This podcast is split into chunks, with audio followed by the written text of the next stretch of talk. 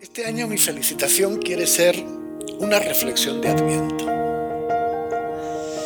Porque a veces no comprendemos bien los llamados tiempos fuertes de la liturgia, el Adviento, la Cuaresma, la Semana Santa, la Pascua, Navidad. Y no los comprendemos bien esos tiempos fuertes, que son unos tiempos mediante los cuales la Madre Iglesia nos va recordando dimensiones fundamentales de la historia de la salvación. Nos va recordando como dimensiones fundamentales del obrar salvífico de Dios y en definitiva nos va recordando dimensiones fundamentales de la existencia cristiana, de la experiencia cristiana. Pero la Iglesia no nos recuerda eso porque eso lo tengamos que vivir unos cuantos días del año. A veces cree que la, Iglesia nos pone el tiempo de Adviento porque esa dimensión de la experiencia cristiana la hemos de vivir las cuatro semanas de Adviento. No.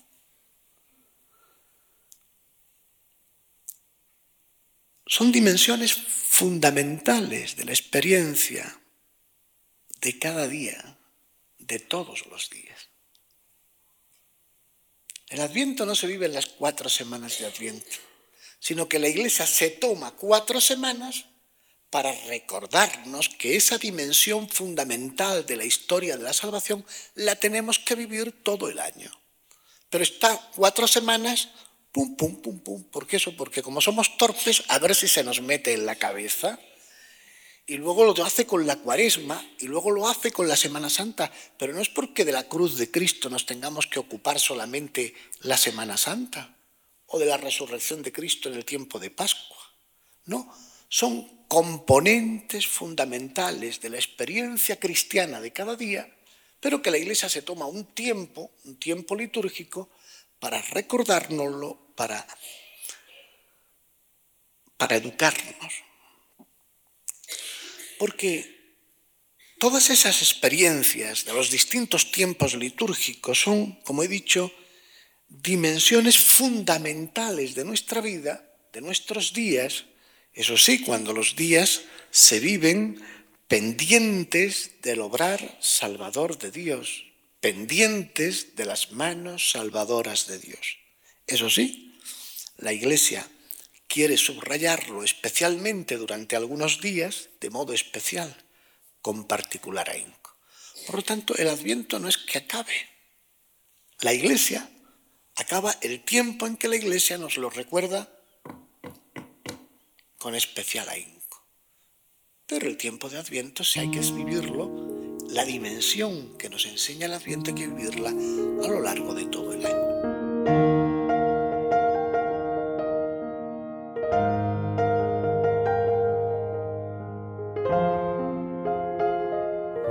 Para que comprendamos el Adviento, la Madre Iglesia pone ante nuestros ojos la figura de unos hombres que supieron mucho de espera y de súplica, los profetas sobre todo el profeta Isaías. Nos lo pone delante. Los profetas que clamaban, cielos, lloved al justo. Isaías, los profetas gritaban y suplicaban la venida del justo, que el justo viniese para empapar el barro de los hombres y hacer fecundo el barro de los hombres. Y ese grito de Isaías, cielos, lloved al justo,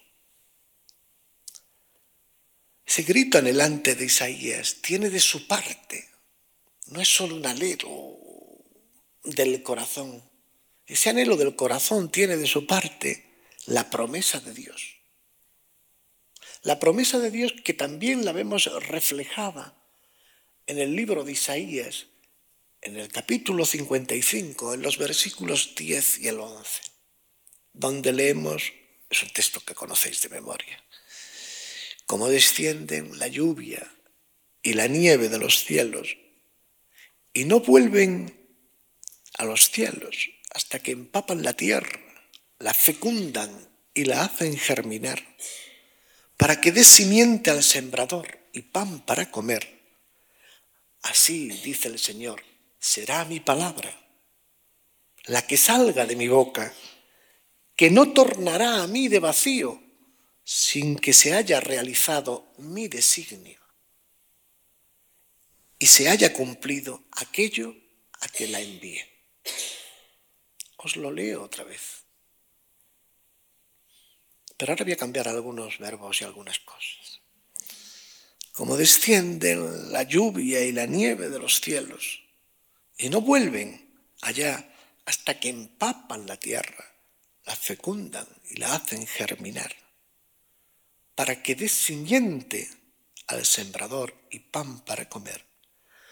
Así será mi justo, mi justo, el que salga de mi corazón, que no tornará a mí de vacío sin que haya realizado mi designio y haya cumplido aquello a que lo envíe.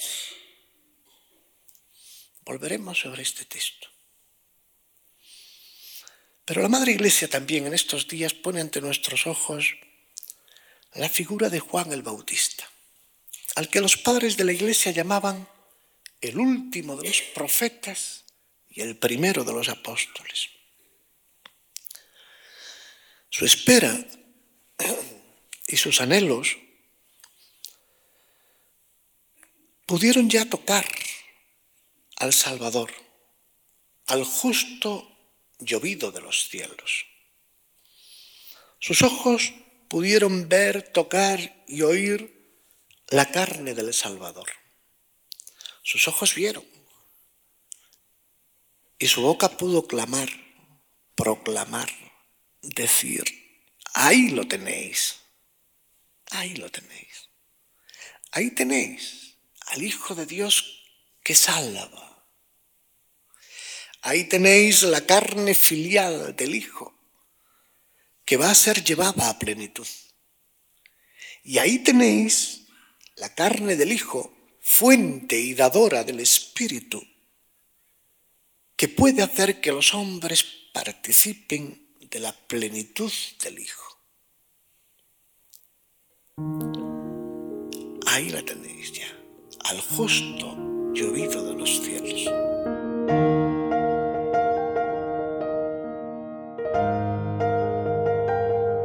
Para mí el Adviento es, ante todo, sabor y calor de María. Mucho más que el tradicional y florido mayo. Yo recuerdo que desde chico fui educado en eso de las flores, iba al colegio y teníamos que llevar una flor al colegio en el mes de mayo todos los días. Pero yo para mí, eh, la experiencia de María nos acompaña siempre, pero a mí me acompaña muy especialmente en el tiempo de Adviento, especialísimamente.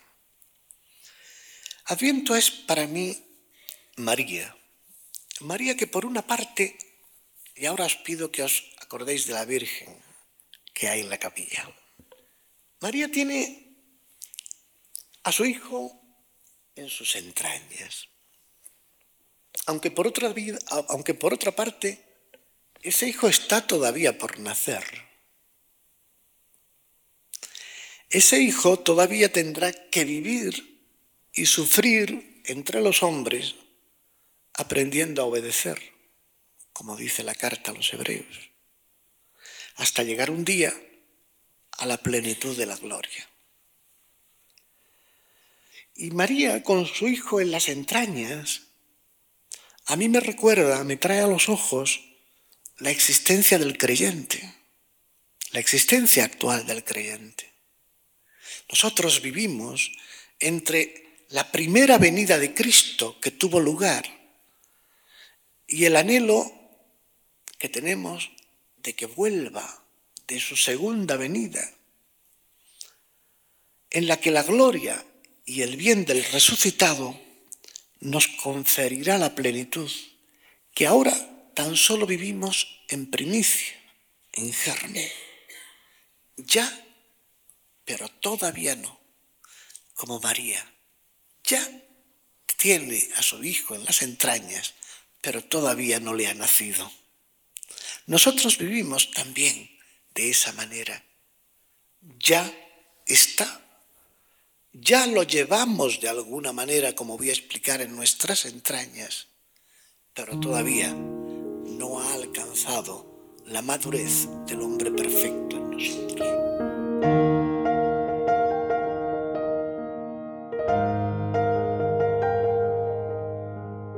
Ya, pero todavía no. Esa es nuestra situación. Esa es nuestra existencia cristiana, que es existencia de, de adviento. De adviento esperanzado. De adviento anhelante. De adviento esperanzado y anhelante entre las dos venidas, que sin embargo es a la vez el tiempo de su venida continua en el cuerpo de la iglesia. Y ahí tenemos a María, con su hijo, que ya vive en sus entrañas, que ya se está formando en sus entrañas.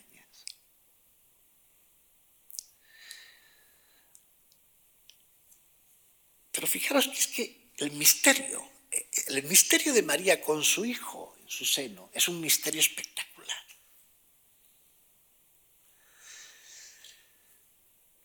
El hijo está viviendo, se está formando en sus entrañas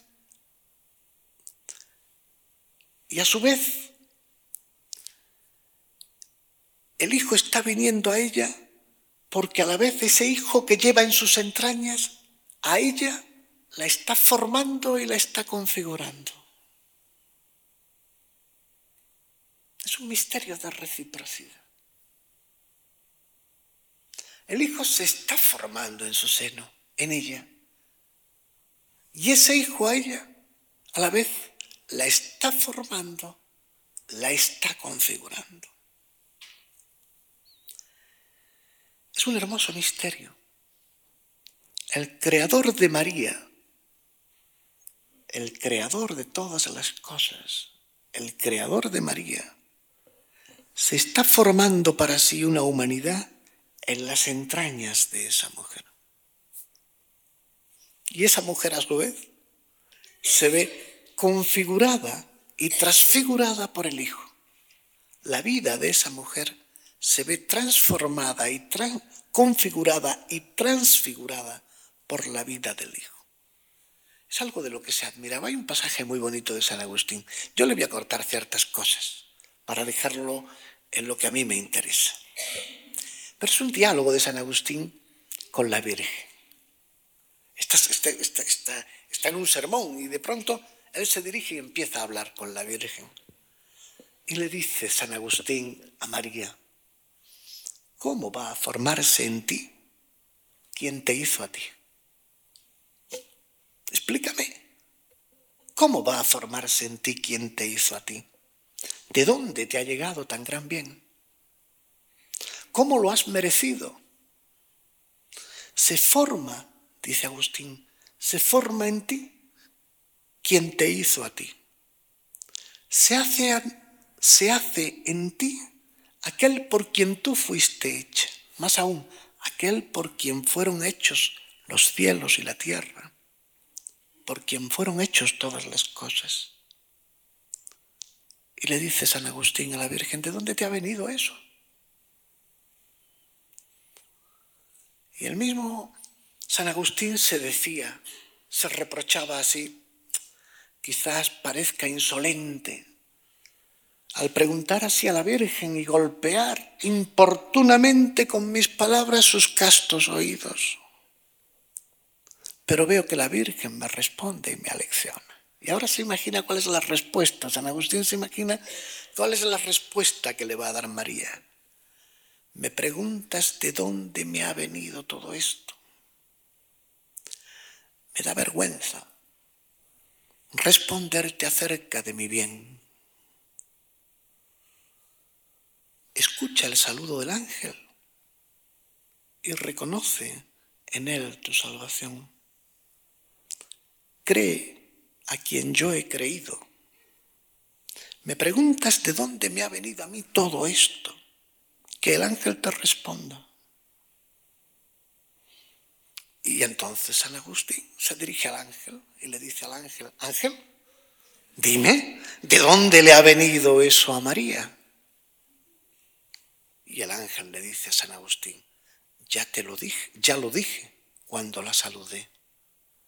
Salve, llena de gracia, la gratuidad de Dios.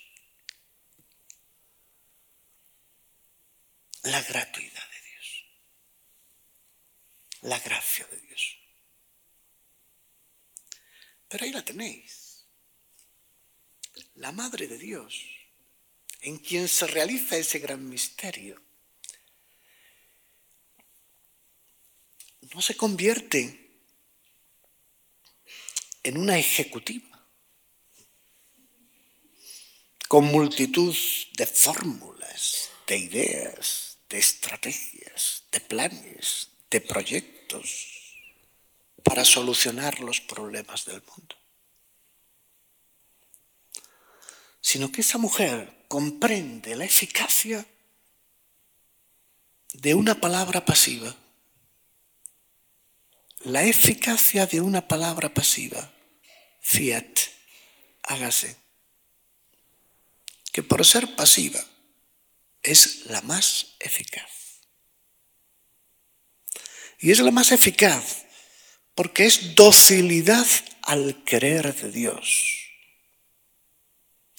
Porque ese fiat es dejarse hacer por el Espíritu de Dios, para que nazca el Hijo de Dios para presentar al mundo al Salvador, esperanza y luz de las naciones.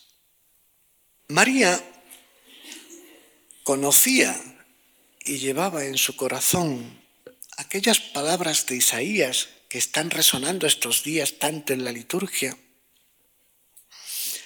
aquellas palabras de Isaías que hizo suyas Juan el Bautista. En el desierto, abrid camino a Dios. Trazad en la estepa una calzada recta a nuestro Dios. Que todo valle sea elevado y todo monte y cerro rebajado. Vuélvase lo escabroso llano y las breñas conviértanse en planicie. Se va a revelar la gloria de Dios y toda criatura la verá.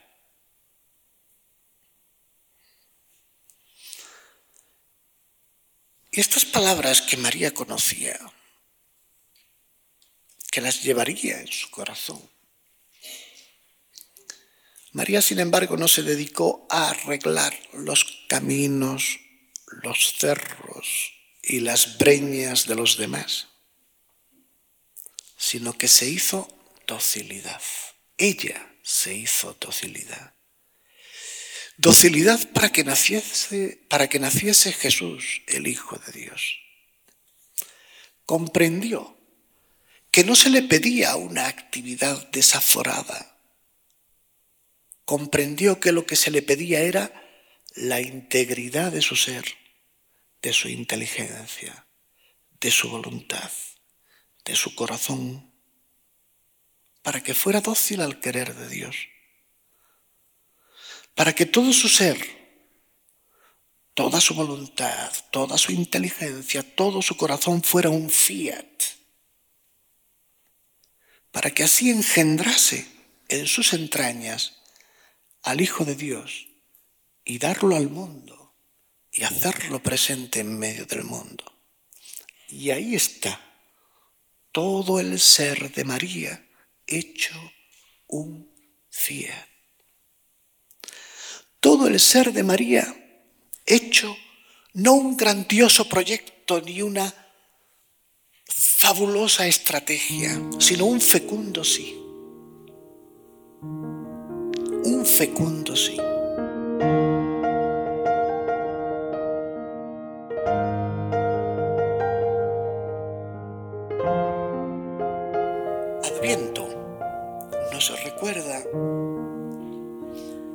Jesús está viniendo.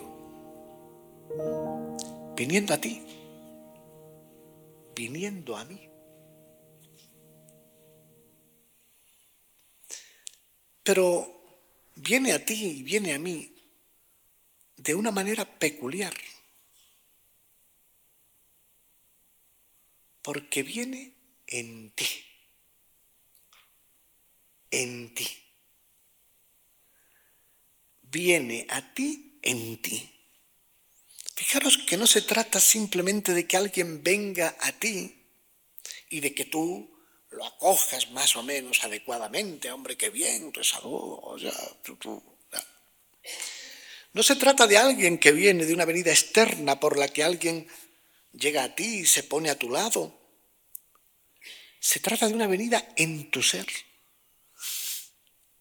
en tu ser, en tu peculiar ser, en tu peculiar fragilidad en tu peculiar debilidad. Ahí está, ahí, ahí viene, ahí, ahí, ahí, ahí, ahí, en ti.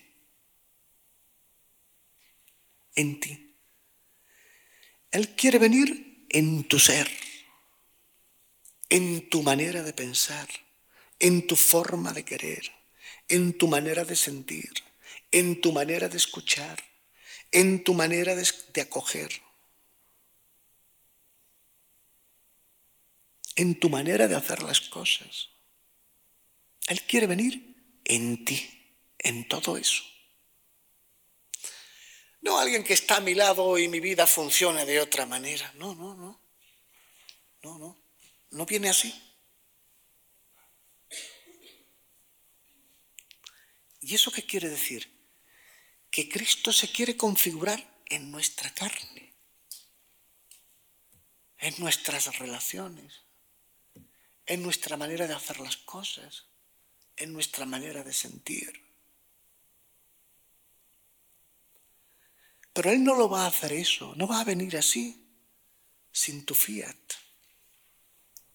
Eso no va a suceder sin que tu inteligencia, tu querer, tu sentir, tu mirar, tu escuchar, tu acoger, se vayan transformando en un fiat fecundo. Y ahí tenéis el misterio de la fecundidad. Ahí tenéis el misterio de la maternidad de María. Y ahí tenéis el misterio de la maternidad eclesial y de la fecundidad eclesial. No se trata de allanar los caminos de fuera, ni los valles de fuera, ni los cerros de fuera. Son mis caminos, mis valles, mis cerros, mis oscuridades, mis temores, mis desánimos, mis desesperanzas, los que acogiendo el designio de Dios en cada minuto y en cada segundo, dejan que Jesús se configure en mis entrañas. Dejan que el Espíritu configure mis entrañas a las de Cristo. De esta manera, llevándolo entrañado, como María, llevándolo entrañado, solo así lo podré hacer presente en el mundo y haré que nazca continuamente para el mundo en el cuerpo de la iglesia. Esa es la manera en que la encarnación del Hijo se continúa en la historia de los hombres, se perpetúa en la historia de los hombres, en los entresijos de nuestro tiempo, del tiempo de los hombres. Y esa es la fecundidad del fiat, del hágase, del sí, de la docilidad, a la que el Espíritu invita continuamente a nuestra fragilidad, a nuestro barro. No esperéis hacer buenecitas para que el Espíritu os invite. No esperéis a ser más listas para que el Espíritu os invite. El Espíritu está invitando a nuestra fragilidad y a nuestra debilidad. Es a ella la que invita.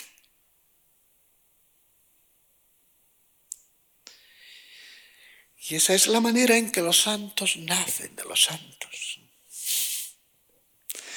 Y esa es la manera en que los santos, los cielos, llueven al justo.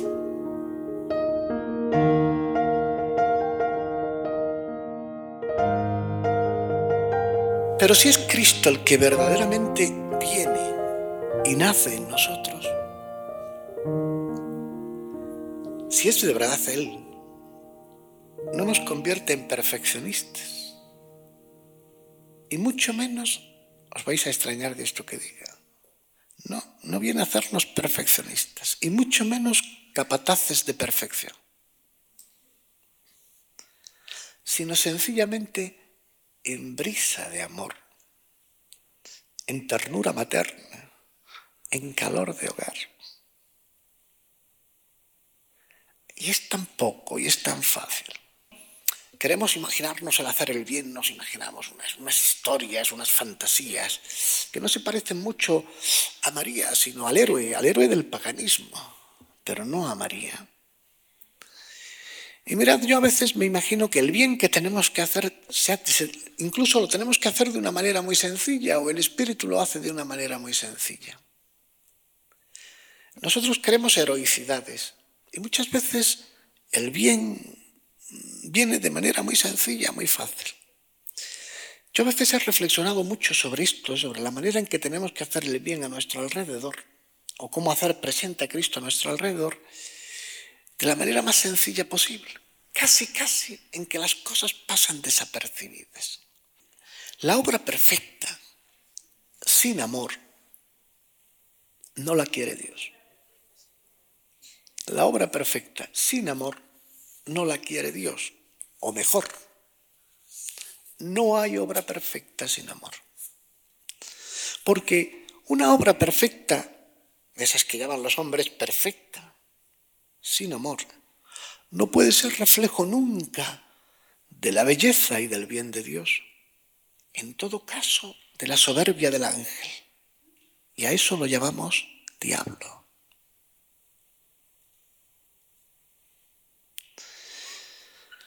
La venida continua de Cristo a nosotros, en nosotros, se realiza en el tiempo, poco a poco no de golpe, sin varitas mágicas.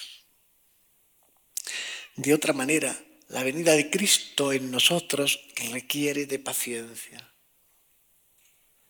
María nos enseña a vivir sin impaciencia ese tiempo de la espera.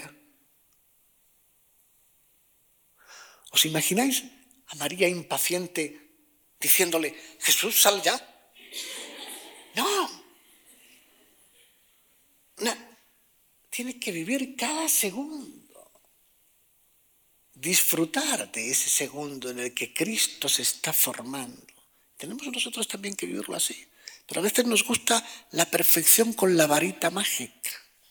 Detrás de eso a veces hay mucha soberbia.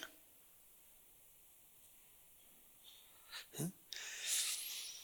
Tenemos que hacer como María, gozando del segundo, del minuto, de cómo Cristo va creciendo en nosotros, en medio de las dificultades, en medio del cotidiano caminar, en el que tantas veces aparece el fantasma, ay, terrible fantasma, de la rutina y del tedio. Y la rutina y el tedio es algo que nos nubla la mente y el corazón para que no veamos y no disfrutemos de lo que está aconteciendo. Cristo está naciendo en nosotros. Cristo se está formando en nosotros. Y eso hay que saberlo vivir y hay que saberlo disfrutar. Poco a poco. Sí. Con paciencia. Bien. con el tiempo que Él se quiera tomar.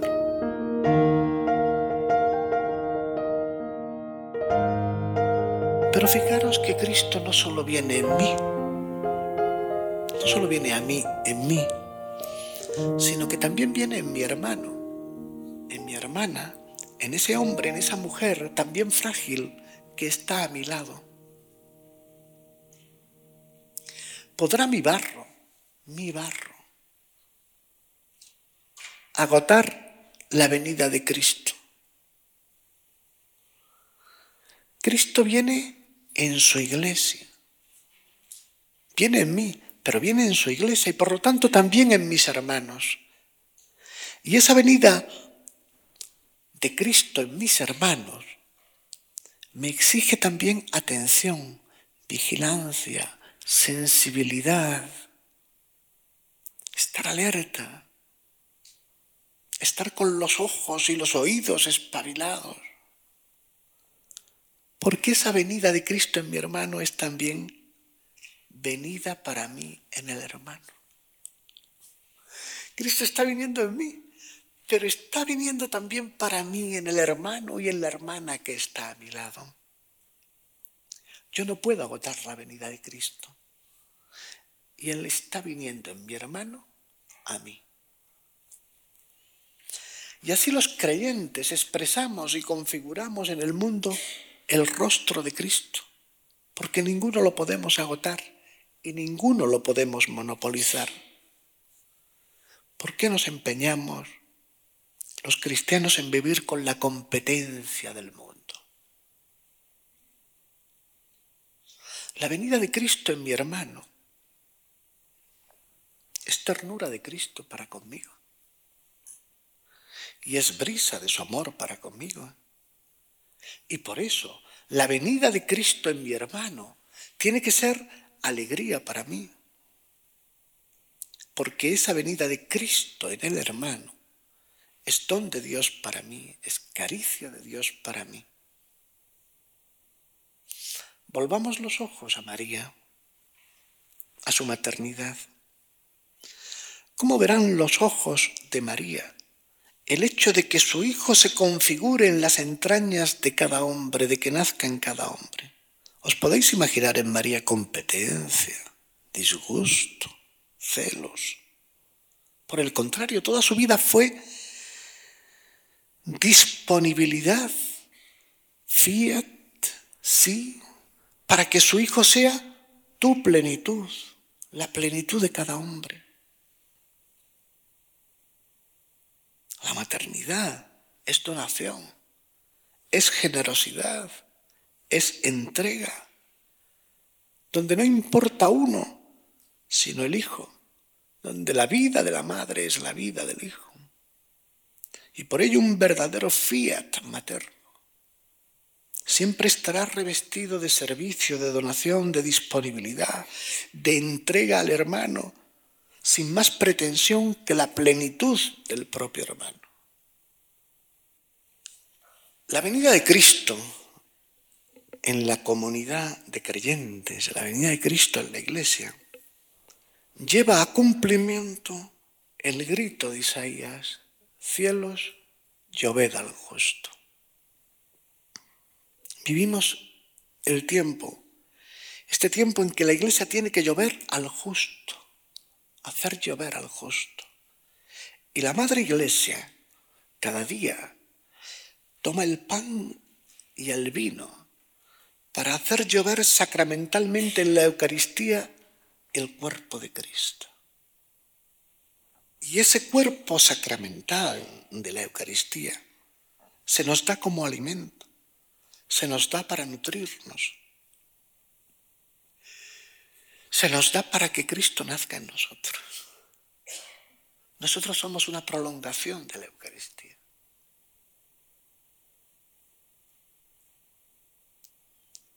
Decía nuestro amigo San Ireneo, al cáliz tomado de la creación, lo proclamó sangre suya porque con esa sangre riega nuestra sangre.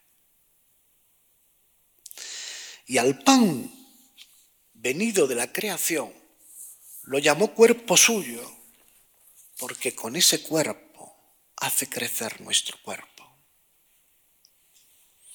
De esta manera, nuestro cuerpo, nuestra carnalidad en todas sus dimensiones, está llamada a ser existencia eucarística existencia de acción de gracias, porque dejamos que el Espíritu Santo tome nuestro barro para hacerlo venida y presencia de Cristo en medio de cada uno de los rincones, los pasillos y los entresijos de nuestra existencia.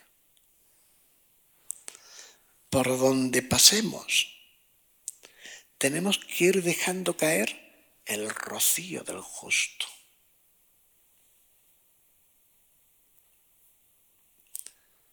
Tenemos que ser el cielo que hace llover el justo. Como descienden la lluvia y la nieve de los cielos y no vuelven allá hasta que empapan la tierra, la fecundan y la hacen germinar, para que dé simiente al sembrador y pan para comer, así será mi justo, el que salga de mi corazón, que no tornará a mí de vacío, sin que haya realizado mi designio y haya cumplido aquello a que lo envié. Y nosotros podríamos todavía aplicarnos aquellas palabras que decía yo antes de San Agustín. ¿Cómo va a formarse en ti quien te hizo a ti? ¿De dónde te ha llegado tan gran bien?